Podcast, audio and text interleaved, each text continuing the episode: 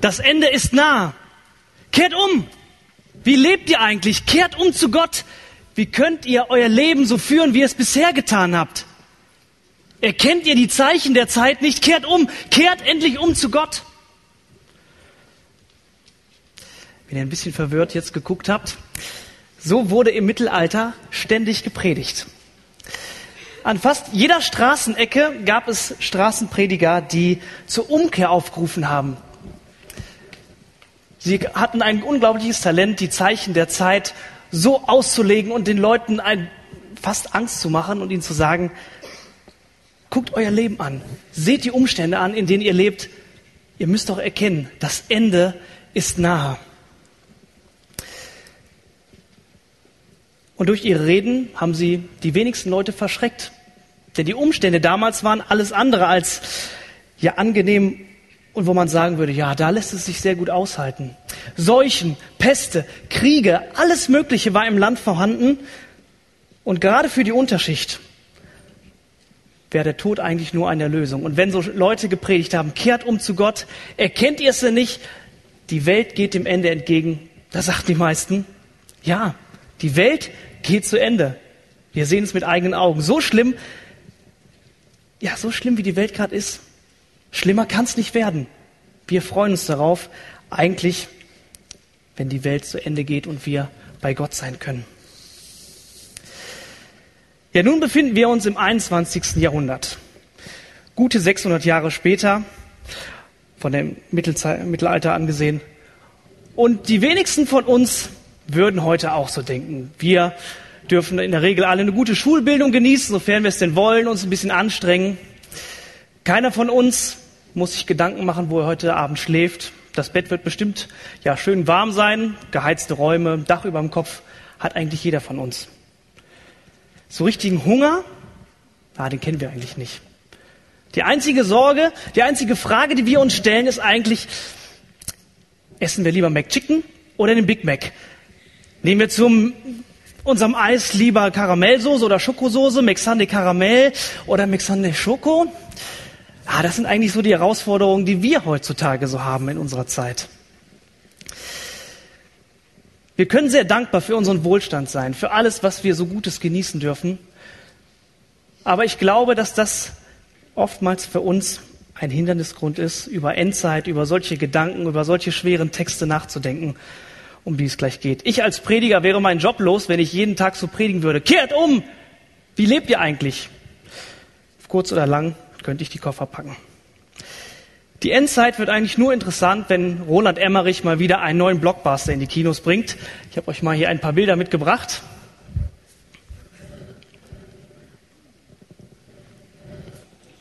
So schwarz ist es, genau. Genau, kannst du mal weiterklicken zweimal. Ja, diese Filme 2012, The Day After Tomorrow oder Independence Day, die Klassiker, wenn es um Endzeitfilme geht. Wer hat denn alle drei gesehen? Alle drei Filme? Oh ja. Wer hat den 2012 gesehen? Ah, die meisten. Okay. Dann seid ihr im Bilde, worum es geht. Das ist eigentlich das Einzige, was wir so mit Endzeit in Verbindung bringen. Wir genießen die Kinofilme in unseren tollen Sesseln, mampfen unser Popcorn, bewundern die Special Effects. Aber ganz ehrlich, so richtig Weltuntergangsstimmung, das lösen diese Filme doch nicht so aus, oder?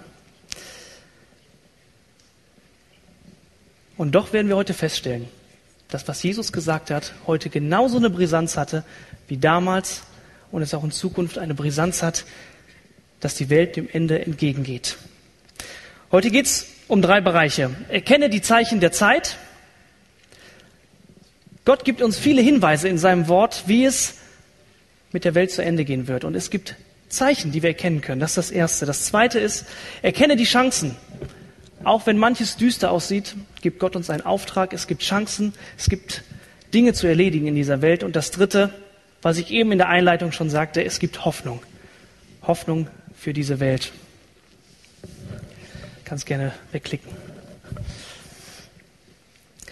Erkenne die Zeichen der Zeit. Es gibt so gewisse Momente im Leben, da kann man die Zukunft ein Stück weit erahnen. Vielleicht habt ihr es auch schon mal erlebt, wenn ihr in der Klasse seid und ihr sitzt hinter einem Zappel-Philipp und der mit seinem Stuhl immer nach vorne, nach hinten, nach vorne, nach hinten und ihr wisst genau, es wird der Augenblick kommen, wo er den Schwerpunkt überlagert und dann auf dem Boden liegt.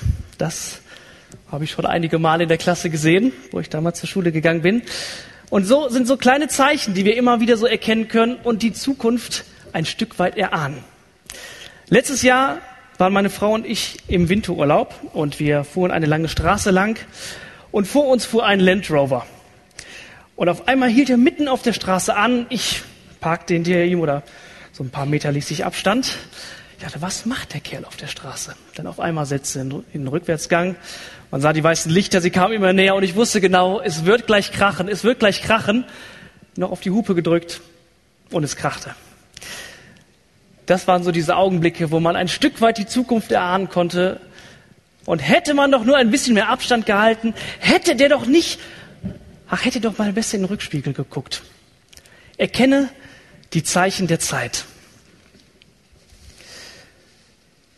Jesus wird auch von seinen Jüngern oft gefragt, woran kann man erkennen, wann die Welt zu Ende geht? Woran, woran können wir das festmachen?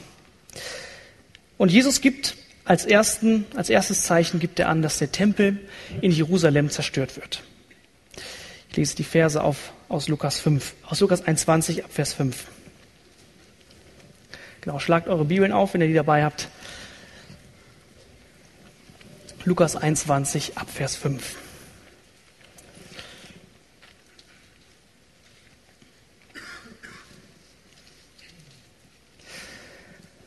als einige sich über den Tempel unterhielten und die herrlichen Steine bewunderten, mit denen er gebaut und die Weihgaben, mit denen er geschmückt war, sagte er, es kommt eine Zeit, da wird von dem, was ihr hier seht, kein Stein auf dem anderen bleiben. Es wird alles zerstört werden. Und die Jünger sind komplett aufgebracht. Sie fragen sich, was? Der schöne Tempel in Jerusalem, das Zeichen, dass Gott in der Mitte seines Volkes wohnt, das wird auf einmal zu Ende sein? Und so spekulieren sie, überlegen und fragen, ja, wann wird das denn sein? Und so fragen sie ihn, Rabbi, wann wird das alles geschehen? Gibt es ein Zeichen, an dem wir erkennen können, wann es sich erfüllen wird? Sie wollen wissen, woran können wir erkennen, dass die Welt zu Ende geht? Und Jesus sagt daraufhin nur, lasst euch von niemandem verführen. Eigentlich eine seltsame Antwort auf diese Frage. Er müsste doch eigentlich genaue Daten sagen, er müsste doch eigentlich den genauen Tag sagen, wann es passiert. Und er sagt nur, lasst euch von niemandem verführen.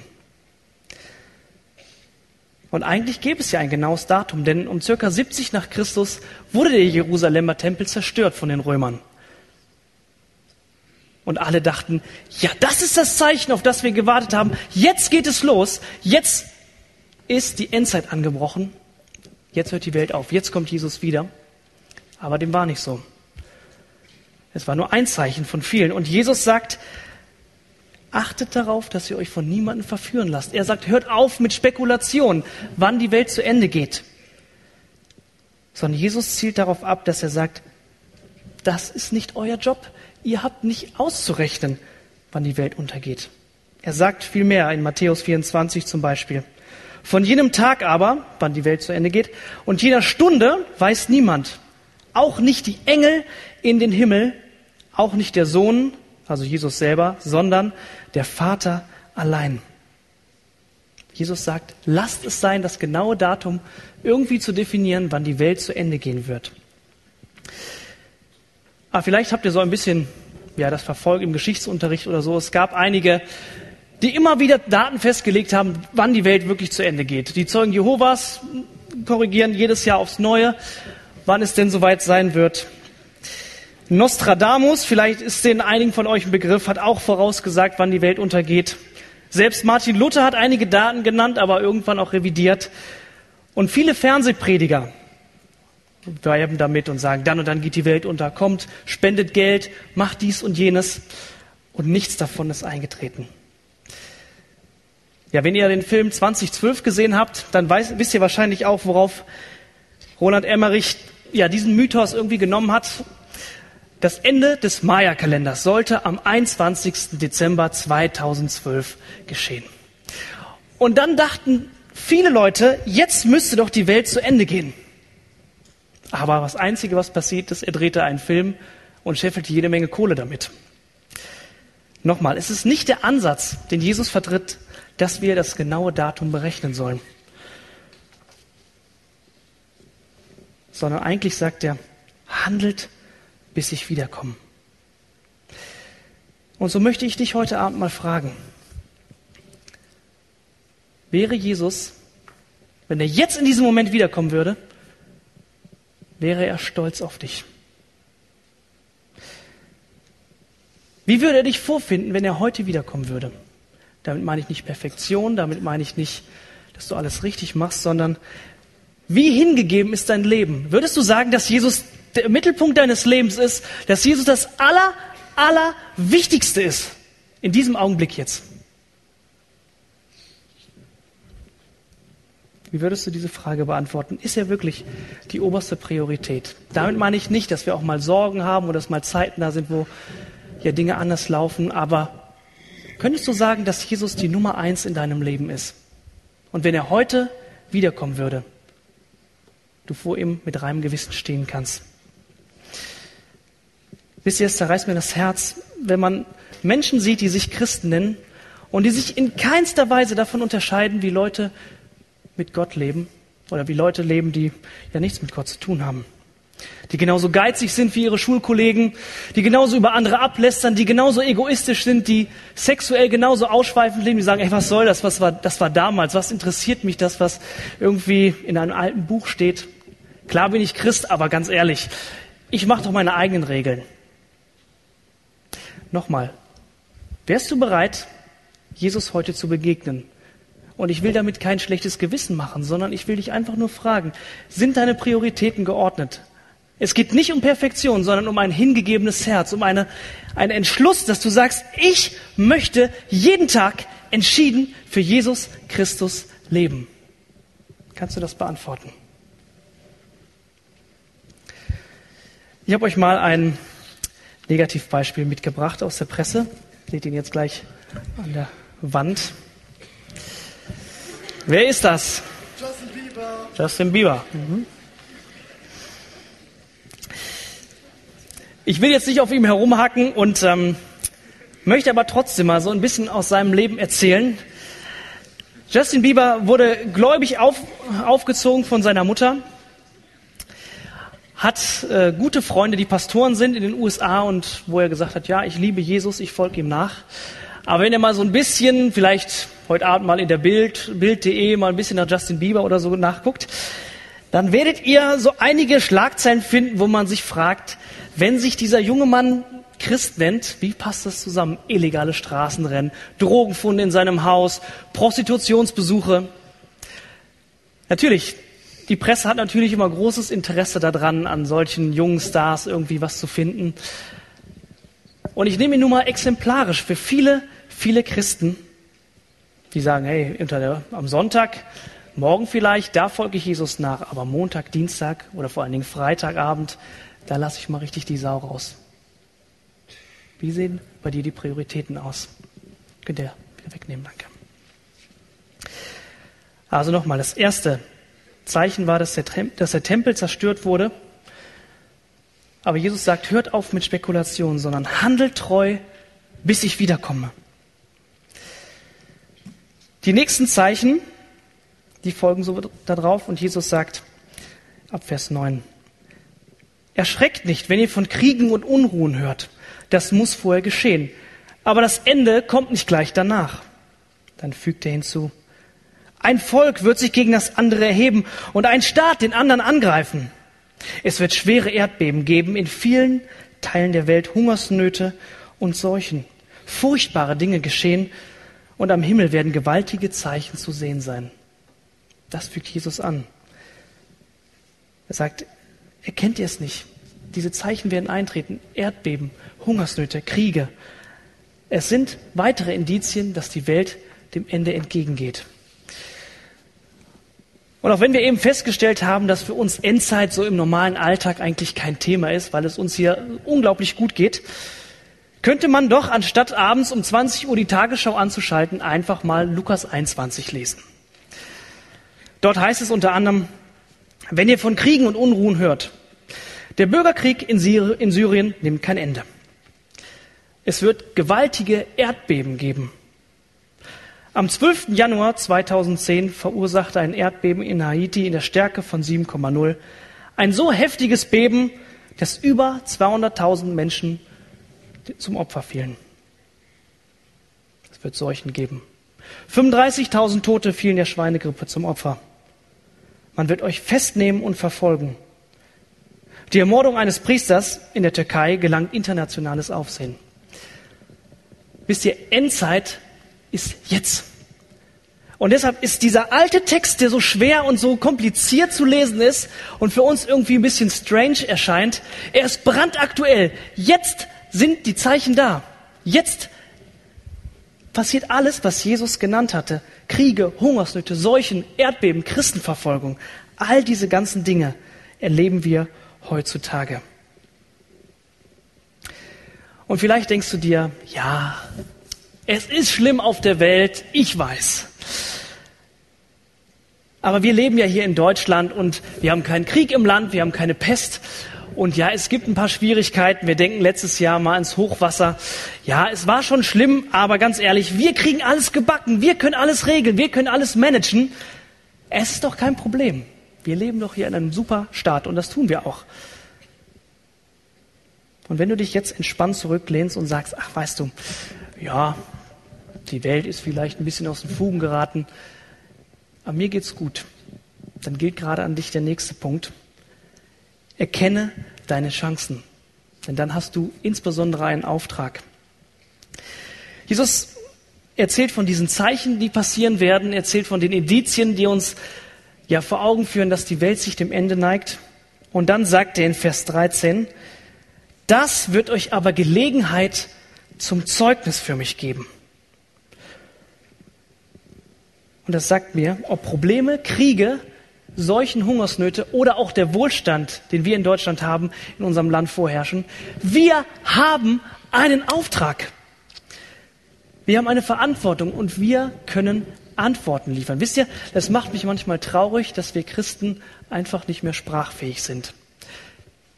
Wisst ihr, wir haben etwas zu sagen. Gott ist in seinem Wort ganz klar. Es gibt Zeichen, an denen wir erkennen, dass die Endzeit nahe ist. Und er sagt uns, das wird euch Gelegenheit zum Zeugnis geben. Geht raus, verkündigt die gute Botschaft von Gott. Die Endzeitrede ist nicht aufgeschrieben, um uns, um uns Angst zu machen, sondern um uns zu zeigen, so wird es einfach geschehen. Das ist der Lauf der Dinge. Die Welt wird vielleicht noch 100 Jahre, noch 1000 Jahre, vielleicht auch nur noch eine Woche bestehen. Darum geht es nicht. Es geht darum, wir haben einen Auftrag. Was ihr seht, geht raus und gebt Zeugnis von dem, was ihr mit Gott erlebt.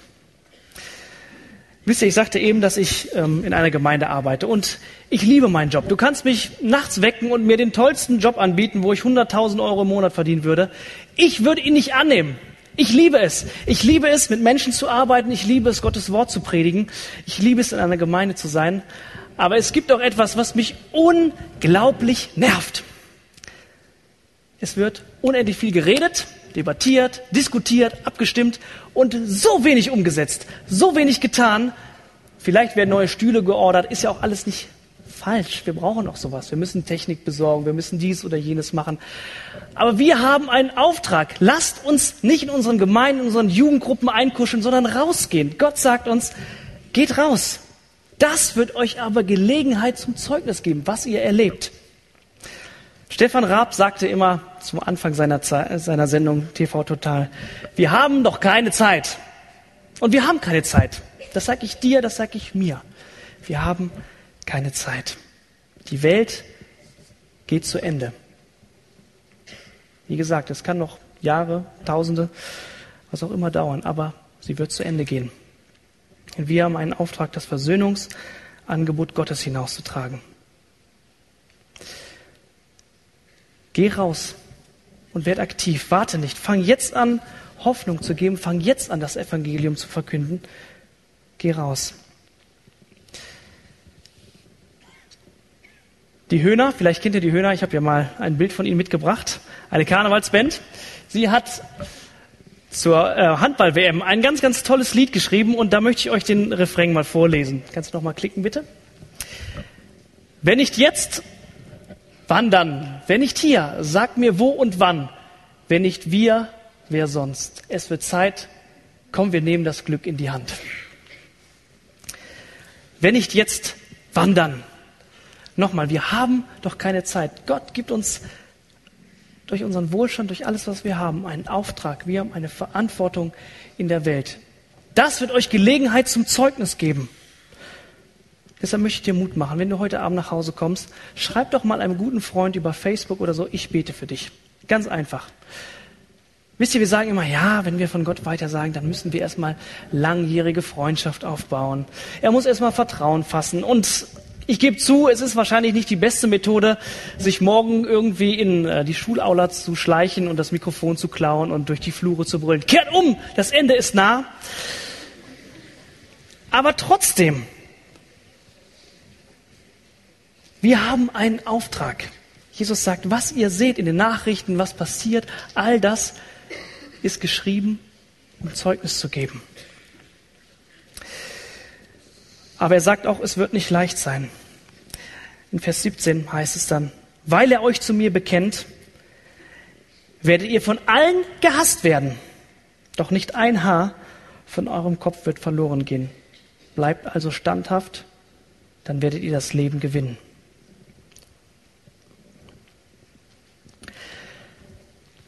Auch der Text, wenn man ihn sich mal so anguckt, diese, diesen Abschnitt, da wird man sagen, ja, alles ein bisschen weit weg, oder? Wisst ihr, unsere Brüder und Schwestern in Nordkorea, Jemen, Afghanistan, die leiden wirklich für ihren Glauben.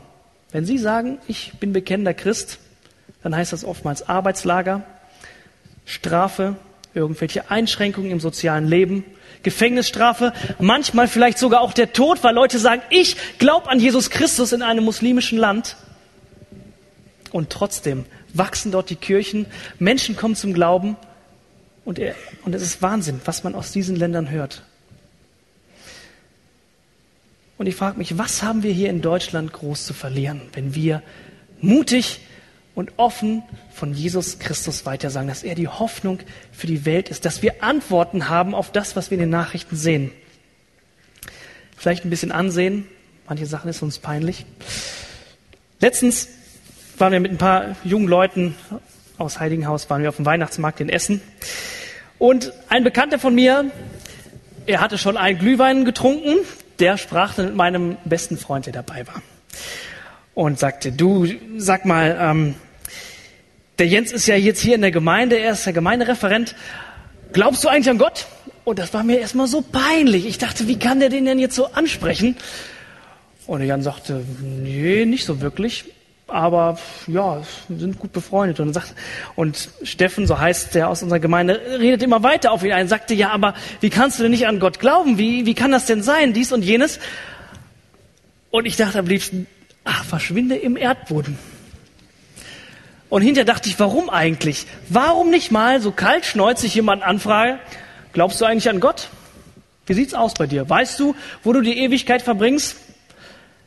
das ist mir auch so unangenehm, aber ich möchte lernen. Ich möchte einfach mutig sein. Wie gesagt, nicht komisch, nicht abgespaced, aber klar die Wahrheit verkündigen. Nochmal, wir haben einen Auftrag in der Welt. Die Welt geht irgendwann dem Ende zu. Wir leben in der Endzeit. Wenn nicht jetzt, wann dann? Wenn nicht wir, wer sonst? Also hab Mut und verkündige das Evangelium. Vielleicht wäre es ja dran, diese Woche mal jemanden eine Bibel einfach zu schenken. Vielleicht bist du mit Arbeitskollegen unterwegs. Vielleicht machst du noch was ganz Verrücktes und betest mal vorm Essen. Laut, wenn nicht deine christlichen Freunde dabei sind. Vielleicht lädst du mal jemanden zum Satt nächste Woche ein und sagst, hey, hier gibt's einen Jugendgottesdienst. Komm doch mal mit, komm doch mal mit. Vielleicht lernst du Gott dort kennen. Vielleicht würde er dich komisch angucken, aber es ist eine Chance. Pack es an. Hab Mut und verkündige das Evangelium. Ich möchte euch kurz eine Zeit der Stille geben, dass ihr für eine Person, wenn ihr Christen seid, dass ihr für eine Person jetzt betet, die ihr in diesem Monat ansprechen wollt und einfach sagt, ich glaube an Gott oder glaubst du an Gott, betet jetzt ganz kurz einen Moment der Stille.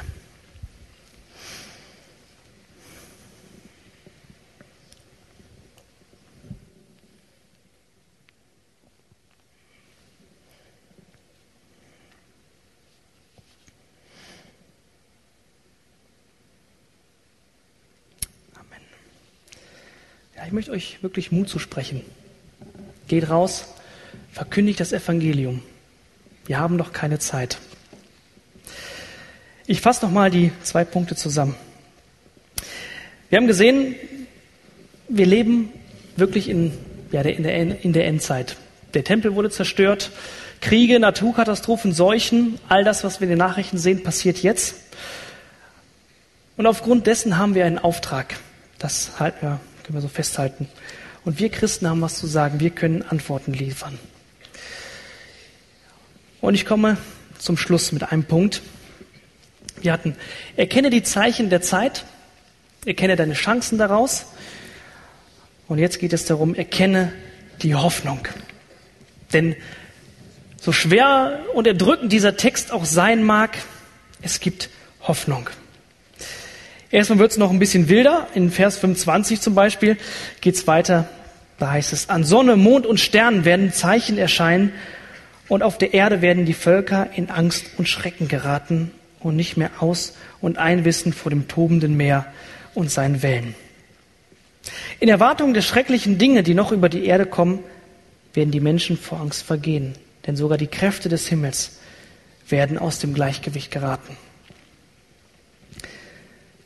Hier gibt es noch mal ein paar mehr Zeichen, auf die ich nur ganz kurz eingehen werde. Überschwemmungen werden kommen. Tsunami-Wellen an der japanischen Küste sind vielleicht noch dem einen oder anderen präsent. Aber das Zweite, das ist mir so neu deutlich geworden, in was für einer Zeit, und da betrifft es uns, auch in Deutschland ganz besonders, in was für einer Zeit wir leben.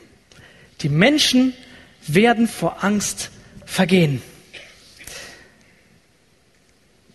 Und wenn man mal die ganzen Krankenkassenstudien liest, dann wird man feststellen, dass sich die Anzahl derjenigen drastisch erhöht hat, die sich wegen psychischen Krankheiten behandeln lassen müssen. Und ich will das überhaupt nicht schmälern, nicht kleinreden. Ich weiß auf dem engsten Bekannten- und Verwandtenkreis, wie schwer das ist, mit solchen Menschen auch zu leben und ja, welche Herausforderungen sie in ihrem Alltag haben. Aber wisst ihr, jeder zweite Erwachsene wird mindestens einmal in seinem Leben psychisch krank und nicht nur Erwachsene, sondern durch meine Zeit als Jugendreferent hier in Dillenburg habe ich viele junge Leute kenn kennengelernt, die mit Narben am Arm unterwegs sind, weil sie keinen anderen Ausweg wissen, um ihren Schmerz und das, was sie erleben, einfach dadurch auszudrücken und sich Luft zu verschaffen, wenn sie sich ritzen. Und wisst ihr, das zerbricht mein Herz. Wisst ihr, es gibt so viele Menschen mit Nöten in sich drin, mit Ängsten, mit Zukunftssorgen. Und das sind auch Zeichen der Zeit, so sagt es Jesus.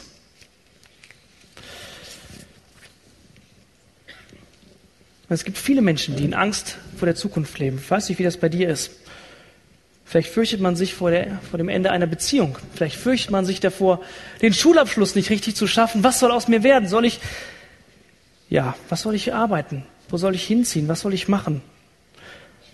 Vielleicht erlebst du Tod, Krankheit in deiner Familie und du fragst dich, wie soll das irgendwann besser werden? Wisst ihr, ich würde mich nicht als größten Angsthasen beschreiben.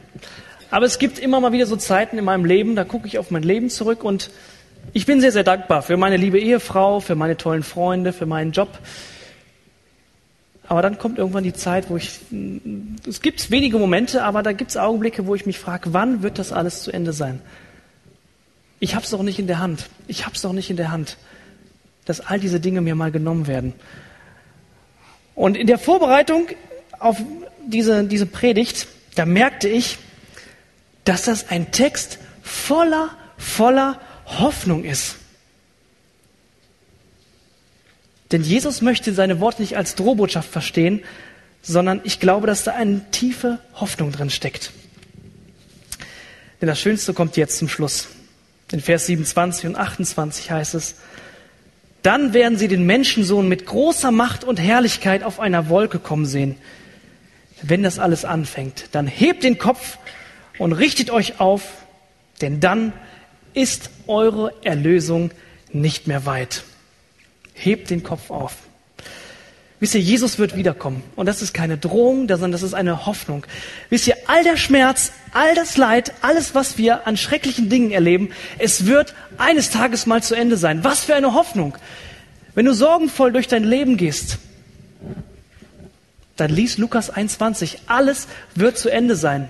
Und dann landen wir nicht im Nirvana, sondern wenn du ein gläubiger Christ bist, wenn du sagst, Jesus ist meine Hoffnung, Jesus ist mein Retter, dann darfst du dich freuen, dann kannst du jede Herausforderung im Leben angehen und dann kannst du jede Herausforderung eigentlich mit Gelassenheit entgegenblicken, denn du weißt, die Welt wird zu Ende gehen und Gott wird regieren. Vielleicht geht irgendwas schief im Leben, aber Gott wird regieren. Gott hat versprochen, dass er die Welt in seinen Händen hält. Er wird auch dein Leben in seiner Hand halten. Er wird auch über dein Leben regieren. Er wird auch über die Schrecken in deinem Leben bestimmen. Hebt den Kopf auf, wenn ihr die Zeichen der Zeit seht. Hebt den Kopf auf, denn eure Erlösung ist nah. Was für eine Freudenbotschaft, was für eine Hoffnung. Und so möchte ich jetzt schließen mit zwei Fragen. Das erste richtet sich an Leute, die vielleicht ja Gott noch nicht so kennen, die, die überlegen sind. Das erste Mal hier im Satt, da redet einer von Endzeit, ach du liebe Zeit. Hätte ich doch lieber auf den neuesten Katastrophenfilm gewartet, hätte ich mehr von. Ich möchte euch heute herausfordern mit der Frage, was wäre, wenn es wahr ist? Was wäre, wenn die Welt wirklich dem Ende entgegenzusteuert? Und was wäre, wenn Jesus wirklich der Herr dieser Welt ist und eines Tages wiederkommt? Wo stehst du? Wie ist das mit dir?